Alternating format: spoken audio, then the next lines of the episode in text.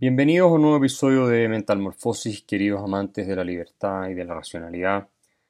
Estoy grabando desde México, donde me encuentro en una gira, eh, donde tengo que dar varias conferencias, luego sigo a Buenos Aires, donde tengo que dar otras conferencias más, y finalmente paso por Santiago y luego debo seguir a Europa, así que muy intenso este año.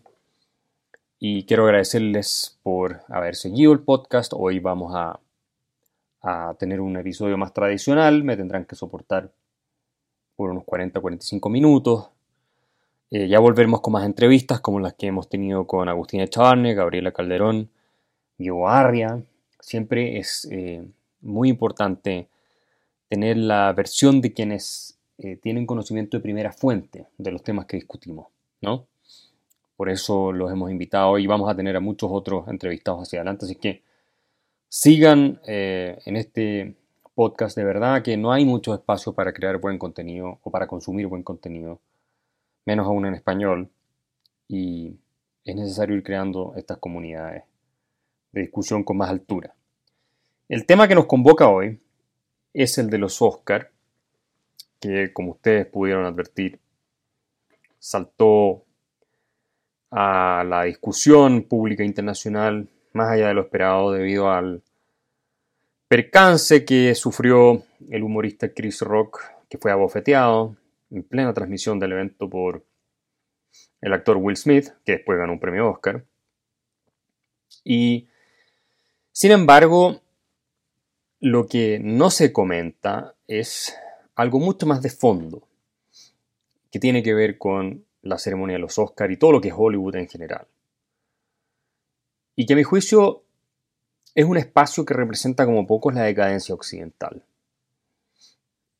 ¿Por qué esto lo, digo así? Porque si hay una esfera en que el identitarianismo, es decir, la filosofía colectivista tribal, antiliberal y antioccidental, eh, se ha arraigado, es en el mundo de la cultura, sobre todo del cine, eh, pero no solo ahí obviamente las esferas intelectuales las universidades, los medios de comunicación, incluso las empresas están infectadas por esta ideología. Pero particularmente se ve en el caso de los Oscar y esto ha llevado a una decadencia de eh, esta instancia, pero no solo, insisto, eh, de los Oscar como un premio específico al mundo del cine, sino como una representación y un reflejo de lo que es la decadencia occidental en general. Durante décadas, eh, los Oscar premiaron películas por su calidad, ¿no es cierto? Su calidad artística, de música, los actores, etc. ¿Y qué es lo que hacían las películas de Hollywood? Bueno, transmitían la cosmovisión americana hacia el resto del planeta. Eran productos culturales de Estados Unidos que transmitían los valores americanos, eran parte del soft power eh, de este país, el poder blando, como lo llama Joseph Nye, el poder cultural, que va influyendo desde el punto de vista ideológico de la mentalidad de las personas. Estados Unidos se convierte en un lugar de imaginación, de fantasía, de aspiración. Todos crecimos viendo películas donde mostraban Nueva York. Y de niño era un sueño ver esa cuestión. Y eso fue en todo el mundo igual. O viendo, ¿cierto?, los vaqueros del oeste, eh, viendo las películas de superhéroes americanos, en fin. Todas esas cosas han marcado a generaciones y de manera positiva, sin ninguna duda. Porque, insisto, lo que hizo en la década de los 40, 50, 60 y hasta cierto punto los 70, también un poco más, eh, eh, Hollywood fue exportar el modelo y el ideal de vida a anglosajón o americano al resto del planeta. Pero hoy es al revés.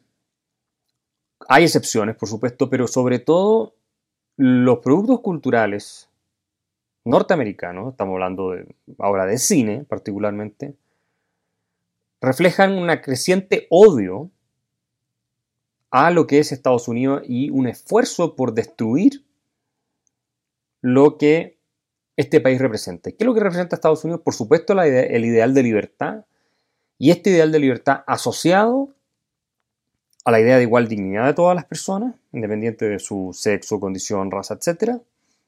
Y por lo tanto, la meritocracia. Pongámosle reglas iguales a todos y después que jueguen todos libremente y que llegue arriba el que sea mejor. Y el que se esfuerce más, el que se sacrifique más o el que tenga más talento y tenga un poco más de suerte, ese llega arriba.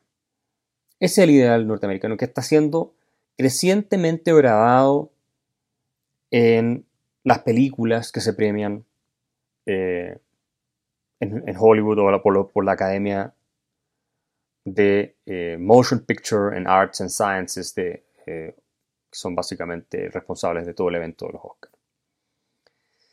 Entonces, esto se está viendo en el hecho de que ya no hay casi hay películas buenas, pero son cada vez menos las películas buenas, cada vez son menos las películas que no tienen temas identitarios de eh, una completa exageración, de idealización de minorías sexuales, de idealización de minorías étnicas, una permanente autoflagelación respecto de lo que es el pasado y la historia norteamericana, un desprecio por lo que es eh, lo que lograron construir las generaciones anteriores en Estados Unidos, un odio a sí mismo, ¿cierto?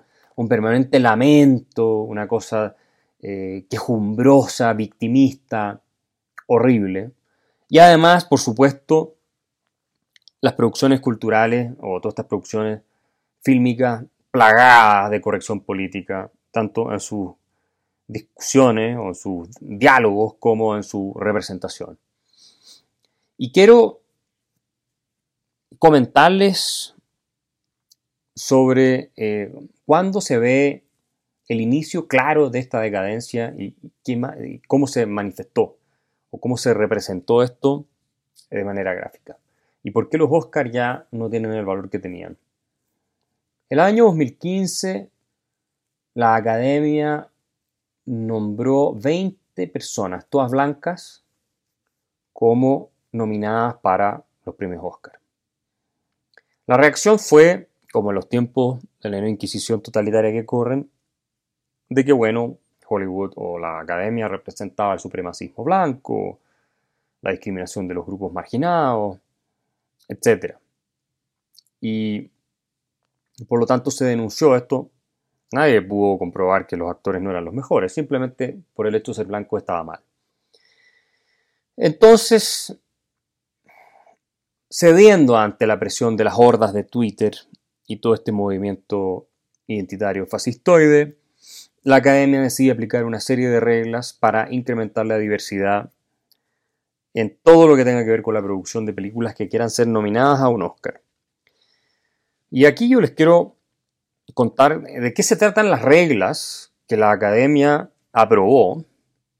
Son cuatro básicamente, para que las películas califiquen en orden a ser consideradas para un premio Oscar. Es decir, lo primero que tenemos que tener claro es que la academia dice, ya no nos importa que la película sea la mejor película.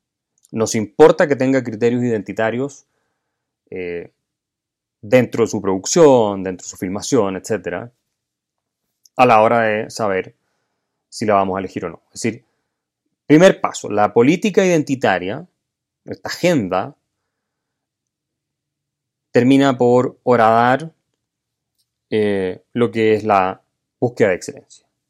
Que claramente cuando uno transita de premiar a lo que es mejor a premiar a aquello que cumple con ciertos criterios políticos, está cambiando el estándar desde uno que es técnico, objetivo, imparcial, a uno que es básicamente de juicio político.